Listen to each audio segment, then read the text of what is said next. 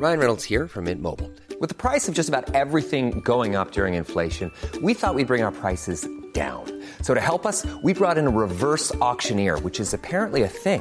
Mint Mobile unlimited premium wireless. Ready to get 30, 30, bit to get 30, bit to get 20, 20, 20, bit to get 20, 20, bit to get 15, 15, 15, 15 just 15 bucks a month. So, Give it a try at mintmobile.com slash switch. $45 upfront for three months plus taxes and fees. Promo for new customers for limited time. Unlimited more than 40 gigabytes per month. Slows. Full terms at mintmobile.com. Thank you.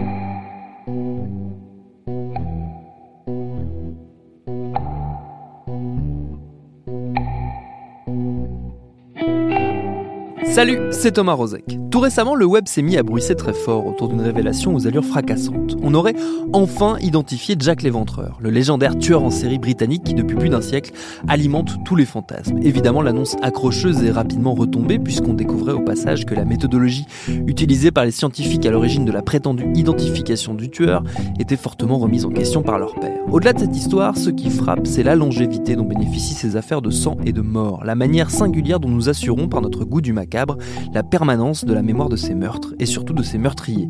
Car si le nom de Jack l'Éventreur est connu d'à peu près tout le monde, ceux de Mary Kelly, Annie Chapman ou Elizabeth Stride, ses victimes, n'ont pas connu une postérité comparable. Alors qu'est-ce qui fait que ces histoires reviennent sans cesse dans nos journaux, mais aussi dans tout ce que l'industrie du divertissement produit de films, de livres ou de séries? Qu'est-ce qui fait que ces tueurs, aussi révulsants que soient leurs actes, finissent par devenir des figures de notre culture collective? Ce sera notre épisode du jour. Bienvenue dans Programme B.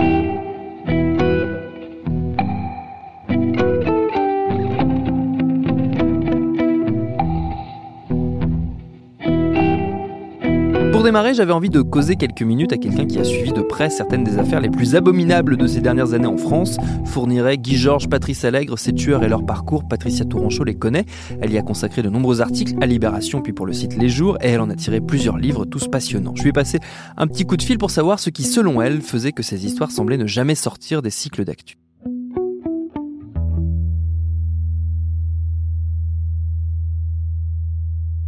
Bah, C'est-à-dire que à chaque fois qu'un type, genre Nordal Landais, est arrêté, que les enquêteurs supposent hein, euh, que ce type n'en est pas à son coup d'essai, qu'il a pu commettre bien d'autres crimes, inévitablement, on, on, en, on en, reparle. Je, je, ne sais pas si c'est par rapport, euh, si cette fascination de, du cinéma pour euh, les tueurs en série euh, qui crée son. Et c'est de l'information, je dirais. Un tueur en série, c'est une mine d'informations. Ouais. C'est-à-dire que euh, un fournirait, euh, il, a, été condamné pour neuf, neuf cas déjà. ben, ça fait neuf affaires dont on, on, va parler, reparler avec les familles de victimes qui, qui s'interrogent. Et il y a une interrogation, il y a un mystère, il y a une énigme qui fait qu'on en parle et on en reparle. Quoi. En tant que journaliste, qu'est-ce qui, qu'est-ce qui tranche dans, dans la manière de traiter ces affaires? Qu'est-ce qu'elles ont de, de différent euh, de, des autres nombreuses affaires criminelles que vous avez pu traiter? Vous avez notamment bossé euh, sur, sur l'affaire Fourniret. Vous avez notamment tiré un livre qui s'appelle Le Magot, qui est paru aux éditions du Seuil tout récemment. Et vous avez aussi bossé sur l'affaire du Grélé, enfin dite du Grélé, qui était une affaire non résolue à Paris. Qu'est-ce qu'elles ont de, de, spécial ces affaires? C'est leur, leur installation dans le temps, le fait qu'on qu'on qu doive y revenir parce qu'il y a des échéances euh, judiciaires, parce qu'il y a des nouveaux faits qui sont découverts. C'est ça qui fait qu'elles sont si spécifiques? En ce qui concerne Fourniret, dont, j'ai tiré le, livre Le Magot, là, qui vient de, sortir aux éditions du Seuil, euh, c'est parce que ce type, moi je, m'intéresse et je consacre un livre à, à cette affaire parce que c'est le mal absolu, c'est l'incarnation du mal absolu, Michel Fourniret. Et dans sa perversité, dans le mobile qui s'est inventé, hein, soi-disant que quand il s'est marié, sa femme n'était pas vierge, euh, alors que lui l'était. Donc Michel Fourniret se sent en droit et en tout cas explique euh, ses crimes en disant qu'il voulait des petites filles vierges parce qu'il était en droit lui aussi d'obtenir un hymen. Je trouve que ce, ce type-là, dans l'horreur euh, de ses actes et dans, dans, la perversion de sa personnalité, c'est le top du top. C'est vraiment l'incarnation du mal absolu. C'est pour ça que, que moi j'ai voulu consacrer un, un livre à, à, Fourniret, au Fourniret d'ailleurs, parce que oui, au couple Fourniret. Euh, il est pas, voilà, parce qu'il n'est pas, pas, tout seul non plus, et, et sans Monique Olivier, son égérie, sa muse, euh, il, il en aurait peut-être pas commis autant, puisque elle l'aide à capturer des, des petites filles Elle l'aide alors qu'elle est enceinte, elle l'aide alors qu'ils ont un bébé, Céline, leur fils, à l'arrière dans le siège auto. C'est tout ça qui, est intéressant. Et, et aussi, dans, dans sa duplicité extrême, puis, puisque dans, le magot, je m'intéresse particulièrement au fait qu'il a, il a, il a tué la femme euh, de son co-détenu qu'il avait pris sous son aile, Jean-Pierre Elgouarch. Il a tué Farida, donc euh, la, femme de ce voyou euh, breton politisé, pour euh, s'octroyer en fait tout un, un, trésor, un stock d'or qui était caché dans un cimetière et qui appartenait au gang des postiches. Donc ce type ensuite va fournirait, va participer aux recherches de Farida Amish euh, avec ses sœurs. Euh, Monique Olivier va aller voir le mari de Farida en prison pour dire oh, on est très inquiet parce qu'elle a disparu, la pauvre, qu'est-ce qui s'est passé? Et vont entretenir comme ça euh, le, le, le, mystère et, et, et la, la, duplicité pendant des années et des années.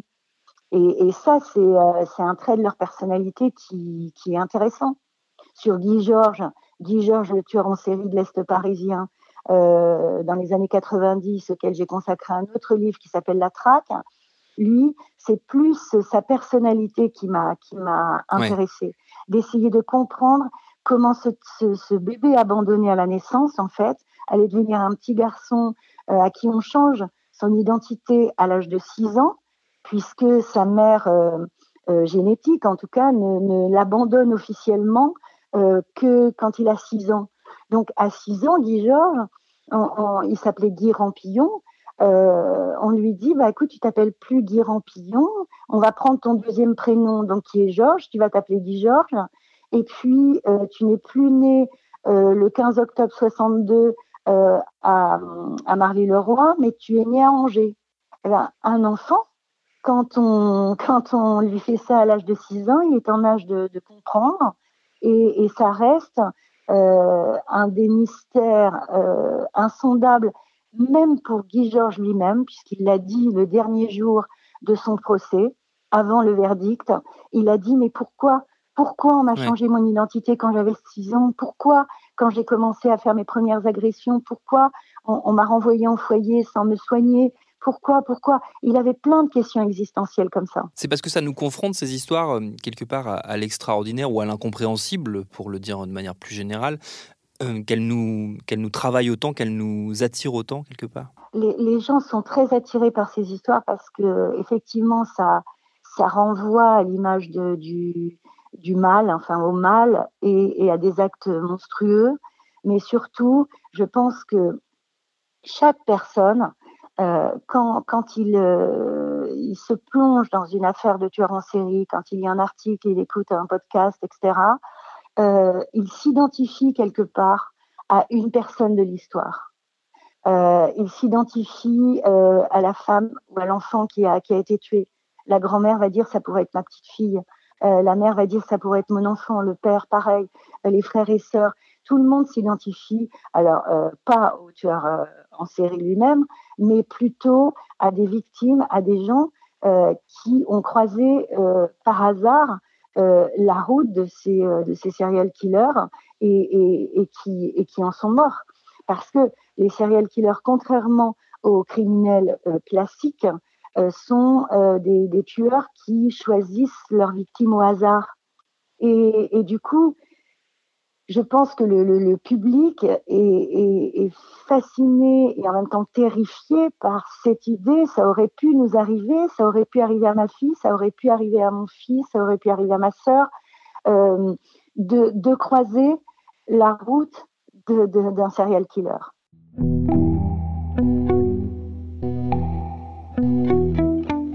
Des clés de compréhension des ressorts de notre fascination pour les tueurs en série tient sans doute à la manière dont la pop culture met en scène ces derniers depuis plus de 30 ans. C'est tout particulièrement vrai pour ce qui concerne le cinéma et les séries, sujet auquel notre second invité, le journaliste Axel Cadieux de SoFilm, a consacré un livre il y a quelques années, une série de tueurs, c'est comme ça qu'il s'appelle, il est paru chez Capricci. Et pour lui, si la pop culture s'est emparée de ces figures macabres, c'est avant tout une histoire d'époque. Bah, à mon avis, en fait, ce sont deux phénomènes qui sont nés euh, de manière quasiment concomitante. Ou en tout cas, quand le phénomène des tueurs en série est né euh, au début des années 70, de manière exponentielle, où vraiment ça a explosé. Euh, le concept de tueur en série, quoi. Quand on a commencé à le conceptualiser vraiment. Quoi. Exact, quand on a commencé à le conceptualiser. Et d'ailleurs, le moment où vraiment le, le, le, terme de serial killer a été pour la première fois implémenté, c'était par un profiler, le profiler de Mindhunter d'ailleurs. Ouais, qu'on voit dans la série de Fincher.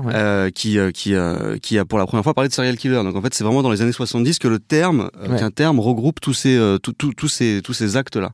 Euh, et donc très vite, la fiction, la pop culture s'empare de la figure du tueur en série. On le voit très vite, par exemple, dans l'inspecteur Harry, qui va instrumentaliser le tueur du Zodiac, alors même qu'il est encore en activité. Donc en fait, il y a une très vite, il y a une mise en scène par les par les tueurs euh, pour euh, être de plus en plus spectaculaire et pour être repris au cinéma. Et en fait, pour moi, ça s'interpénètre en permanence, en fait. Et ça va être qu'exponentiel au fur et à mesure il y a cette apothéose dans le dernier Lars von Trier, par exemple, dans The House That Jack Built, où l'une la, des dernières scènes, en tout cas l'un des derniers meurtres, c'est Matt Dillon qui est derrière son fusil et qui fait le point. Et on est clairement, à mon sens, presque dans un, dans un regard de cinéaste. Dans un regard de cinéaste, ouais. Sauf qu'on est chez un cinéaste déglingué, on est chez un cinéaste qui n'aurait aucune empathie, à l'inverse de Lars von Trier. Euh, mais on est clairement dans, on est clairement dans cette logique-là, je trouve. Euh, et, euh, en, réalité, si on prend un peu le, disons le l'ADN du serial killer, qui peut remonter, on va dire, à Jack l'Éventreur, donc fin du 19e siècle, si je dis pas de bêtises. Euh, on est, euh, on est, on est dans, on est dans, dans un tueur qui, euh, qui est d'une, d'une sauvagerie totale, presque picturale, et qui fait ça exprès pour que ça inonde le, la, pas la pop culture parce qu'elle n'existe pas encore, mais en tout cas, ça rentre dans l'inconscient des gens. Et je pense qu'ensuite, la pop culture va s'emparer de ça, et l'un et l'autre vont se nourrir.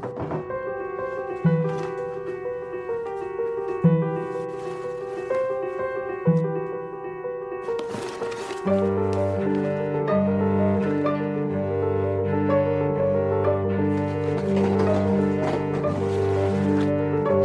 a une problématique quand même qui, peut euh, s'inviter derrière, c'est le risque de complaisance, d'avoir, euh, on va dire, un regard un peu romantique sur euh, finalement des tueurs et des gens qui font énormément de mal et qui font des choses assez terribles. c'est aussi quelque chose avec lequel, on va dire, la pop culture jongle et des fois frôle de manière un peu, un peu parfois bancale. Oui, absolument. Moi, je pense que c'est vraiment le c'est vraiment la, la, friction là où ça devient là où ça devient intéressant en fait. À quel moment est-ce que toi-même en tant qu'artiste, tu deviens fasciné par ton sujet au point de perdre pied? En fait, je pense qu'il faut jouer un peu avec euh, cette ligne rouge. Et je pense que c'est quand tu joues avec cette ligne rouge que c'est fascinant. Parce qu'en réalité, c'est pas interdit d'avoir une fascination pour le mal absolu. Euh, et même en tant que cinéaste, par exemple, ou en tant que showrunner, tu peux en venir par, le, par là même à questionner le regard du spectateur. Oui. Donc en fait là ça devient hyper intéressant parce que tu dis bon en fait on met en scène un personnage absolument horrible mais bon Dexter on va quand même le suivre je sais plus combien 7 8 9 saisons. Euh, donc il y a quelque chose de l'ordre de l'attachement quoi. Oui. Très clairement. Euh, mais, mais mais ça doit être questionné ça doit questionner le regard du spectateur, ça doit questionner euh, la manière dont la est-ce qu'on a est-ce qu'on a envie qu'il aille au bout euh, de ses méfaits, euh, est-ce qu'on a envie de voir le sang couler, est-ce qu'au contraire est-ce qu'au contraire ça ça nous révulse. voilà, je pense qu'il y a une ligne rouge là hyper intéressante à malaxer et, et bien sûr qu'on peut tomber dans le dans l'excès inverse, dans le dans le on peut tomber de l'autre on peut tomber de l'autre côté de la barrière et, et je pense que je pense que originalement c'était d'ailleurs ça pouvait être aussi une manière de d'aborder des, enjeux très politiques. Si on prend Massacre à tronçonneuse, par exemple, euh, ça, parle très bien de l'exclusion aux États-Unis, par exemple, des riches, des pauvres. Euh, et là, pareil, euh, immédiatement, on a peut-être plus d'empathie pour la famille d'exclus qui n'a rien demandé que pour les jeunes étudiants qui partent du haut de leur du haut de leur mépris découvrir le, bas peuple. mais pour autant, à quel moment est-ce qu'on a est-ce qu'on a envie qu'ils se fassent trucider? Non, on n'en a pas envie. Donc, donc on est toujours en train de questionner ces choses-là, et ça, je trouve ça intéressant. Le cinéma questionne aussi un autre élément qui est, lié, on va dire, à la fascination euh, pour les tueurs en série, à la, place qu'elles ont dans l'inconscient collectif qu'on évoquait tout à l'heure, euh, c'est, on va dire, le, côté destructeur que peut avoir l'obsession aussi pour les tueurs en série. Je pense à un film comme Zodiac euh, de David Fincher qui montre ça très très fortement, à, quel point l'obsession de, trouver qui se cache derrière une série de meurtres peut rendre fou et détruire aussi des vies. Bah, en fait, euh, pour moi, Zodiac, c'est peut-être le plus grand film de tueur en série qui, qui ait existé, en, tout cas au XXIe siècle. Euh, et effectivement, c'est un film qui montre parfaitement cette idée qu'un profiler, un journaliste même aussi, euh, peut être obsédé par sa quête. Et, c'est quelque chose d'intéressant à, observer. En fait, c'est en fait, intrinsèque à la fonction du profiler, c'est-à-dire qu'un profiler doit littéralement se mettre dans la tête d'un tueur en série. Mm. Et littéralement presque devenir une sorte de de, de voyant en quelque sorte. Et en fait, à force de, bah, naturellement, à force de frayer euh, avec les abysses, avec les ténèbres, on risque d'y tomber. Et donc là encore, il y a quelque chose de très originel, je trouve, un, espèce de, un espèce de combat presque antédiluvien, euh, presque biblique sur on est fasciné par les ténèbres, on doit se mettre euh, dans cet état d'esprit, on doit se mettre dans ces, dans ces chaussures là, mais, mais à quel danger, à quel risque? Et, et c'est effectivement vrai dans le, dans le silence des agneaux, c'est vrai dans c'est vrai dans c'est vrai dans Manhunter de Michael Mann euh, qui est d'ailleurs la même histoire mais mais c'est mais c'est mais c'est mais c'est parfaitement mis en scène dans les deux euh, c'est vrai dans plein plein de films et c'est vrai dans Zodiac effectivement d'autant plus que sur Zodiac il y a le, il y a le, il y a la durée c'est Oui. assez rare normalement que qu'il y ait en plus la durée là je sais plus on est sur deux trois décennies euh, et, euh, et là on voit à quel point ça peut non pas seulement détruire la vie des victimes euh, mais aussi celle de ceux qui sont qui sont à la recherche du, du Oui. tueur Qui tente de le faire cesser de, de, de commettre Qui ces meurtres. qui essaye de le qui essaye de le comprendre Oui. et quand on essaye de comprendre quand on essaye de regarder droit dans les yeux la monstruosité on est forcément impacté par la monstruosité Il y a eu un moment dans, l'histoire où la, pop culture et, euh, on va dire, le, monde des tueurs en série, à défaut d'avoir une autre expression à, à trouver, euh, sont entrés vraiment en collision, c'est euh, le meurtre de Sharon Tate, enfin le, meurtre de Sharon Tate et des personnes qui étaient chez elle malheureusement, euh, par la famille euh, Manson. On aurait pu croire que ça, cette, on va dire cette entrée très, très brutale, très violente de, de- de- des tueurs en série dans l'univers d'Hollywood, puisque clairement c'était le cas, et c'était ça qui était visé par la famille Manson, aurait pu dégoûter Hollywood quelque part, aurait pu les mettre, les faire mettre de côté ces figures-là. Mais au contraire, ça n'a fait que renforcer, on a l'impression, la fascination euh, pour, euh, pour ces tueurs. Parfois au détriment des victimes, puisqu'on en a, on a moins parlé des victimes qu'on a parlé d'un personnage comme Manson, par exemple. mais pour moi en fait là on touche à toute la complexité d'Hollywood et toute la fascination que Hollywood peut avoir pour sa propre histoire et à surtout sa capacité à Hollywood et au cinéma américain de s'emparer presque immédiatement contrairement euh, à la France qui a besoin souvent de plus de oui, temps de plus de temps de distance, ouais. de plus de distance, euh, Hollywood a quand même cette capacité à s'emparer immédiatement des sujets d'actualité. Dire des films sur Watergate, ou en tout cas des films euh, qui transpiraient le Watergate et la paranoïa, on en a eu dès le milieu des années 70. Oui. Des films sur le Vietnam, on en a eu pendant la guerre du Vietnam. Donc ça, c'est quand même euh, propre à Hollywood, cette capacité à se fictionnaliser en permanence et à se mettre en scène en permanence, et souvent d'ailleurs à parler de manière intelligente de ce qui est en train de se dérouler.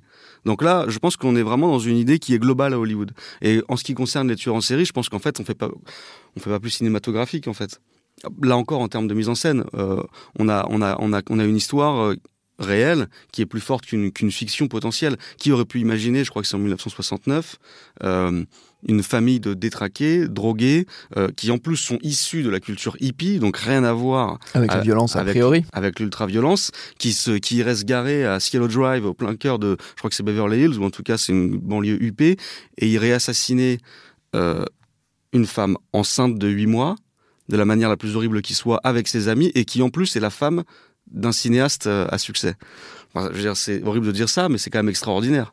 D'un point de vue, d'un point de vue de scénario, je veux dire, Oui. si c'était dans un film, personne n'y croirait, dirait bon, bah, enfin, vous avez là quelque chose de fou, quoi. Et ça, c'est quelque chose de, vous avez quelque chose qui est trop, en fait, allégé un peu, quoi. Bah non, en fait, c'est la, la réalité. Et c'est toujours la même chose, en fait. On, on le voit très souvent, l'histoire, euh, l'histoire qui a servi de base à, à Massacre à la tronçonneuse, par exemple, elle est presque plus horrible Oui, que que Massacre à la tronçonneuse. oui.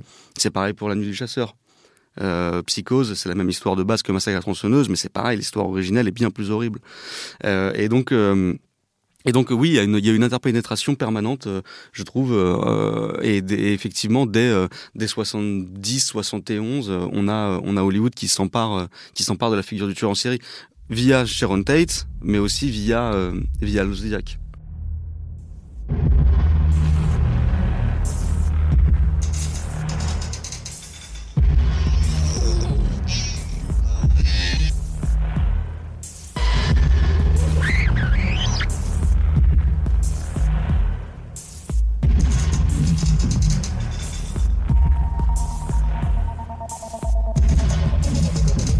Que ça, ça fait partie aussi de ces grands thèmes, on va dire les tueurs en série, ces grands thèmes que, dont Hollywood n'arrive pas à se débarrasser quelque part On a évoqué euh, le Watergate et, euh, et, la guerre du Vietnam, c'est assez amusant parce que ça aussi ce sont deux grands thèmes, on va dire la corruption en politique de manière générale ou la résistance face à la corruption en politique et le travail de la presse. C'est un thème qui revient très régulièrement. Il y a eu notamment The Post de Spielberg qui est sorti il y a à peine quelques années.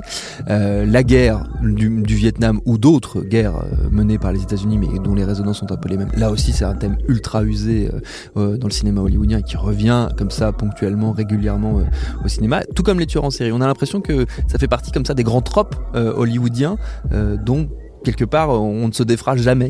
Ben ouais, c'est très juste. Et à mon avis, à mon avis, c'est parce que l'ADN du cinéma américain aujourd'hui provient aussi de, de cette époque où les tueurs en série ont émergé, où les tueurs en série se sont rendus, euh, se sont rendus euh, visibles, et, mm. visibles, prolifiques, mm. euh, mais dans tous les domaines que ce soit. Je veux dire que ce soit à la télévision, que ce soit dans les journaux, que ce soit au cinéma. Donc en fait, ils ont imprégné, si, si, vous voulez, le, ce qu'est le cinéma américain aujourd'hui. Parce que évidemment, les jeunes cinéastes d'aujourd'hui sont en fait euh, complètement euh, de l'école euh, des cinéastes des années 70. Tout comme les cinéastes des années 70 étaient, étaient plus, disons, dans la vague de Hawks et des cinéastes classiques des années 50. Donc là, en fait, il y a, y a, un continuum de, de, cinéastes qui émergent aujourd'hui ou qui sont un peu, dans, disons, dans leurs 40, 50 ans, qui ont grandi avec ces films-là. Donc évidemment qu'ils le, évidemment qu'ils le, qu'ils le, qu'ils le reproduisent, évidemment qu'ils le travaillent à leur tour. Et je pense que ça fait partie des marqueurs. En fait, il y a, il y a plusieurs marqueurs dans l'histoire du cinéma américain. Il y a les années 20, la prohibition, il y a il y a le crash de Wall Street, euh, le crash boursier. Euh, il y, a, plusieurs choses comme ça dont on se défait pas et qui reviennent en permanence euh, selon les cinéastes. Et je pense que, je pense que l'époque, disons, conjuguée de la fin des années 70, du début des années 70, qui est celle d'une défiance extrême envers la politique, accompagnée d'un peuple qui se cannibalise lui-même, euh, est hyper forte en fait. Je pense qu'elle est hyper fertile. Et en plus, elle dit quelque chose d'autre, euh, cette époque-là. Elle dit que les tueurs en série sont aussi, ne sont pas des monstres euh, qui sont propulsés là comme des extraterrestres, mais sont en fait le produit d'une époque.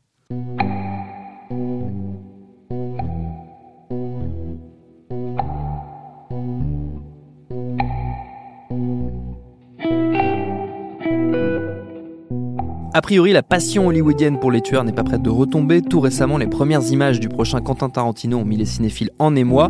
Un prochain Tarantino où en toile de fond on retrouve, je vous le donne en mille, Charles Manson et le meurtre de Sharon Tate. Voilà. Merci à Patricia Touranchot et Axel Cadieux pour leurs réponses. Programme B, c'est un podcast de Binge Audio préparé par Lauren Bess et réalisé par Vincent Hiver. Abonnez-vous sur votre appli de podcast préféré pour ne manquer aucun de nos épisodes. Si cette appli par ailleurs n'est autre qu'Apple Podcast, on vous rappelle que 5 étoiles seront des plus appréciées. Et à demain pour un nouvel épisode.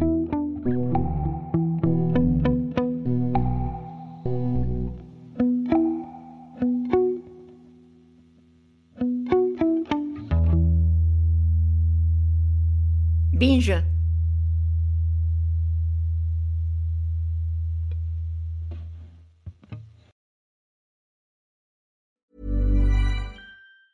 Ever catch yourself eating the same flavorless dinner three days in a row?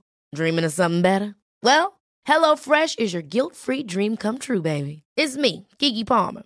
Let's wake up those taste buds with hot, juicy pecan-crusted chicken or garlic butter shrimp scampi. Mm. Hello Fresh. Stop dreaming of all the delicious possibilities and dig in at HelloFresh.com.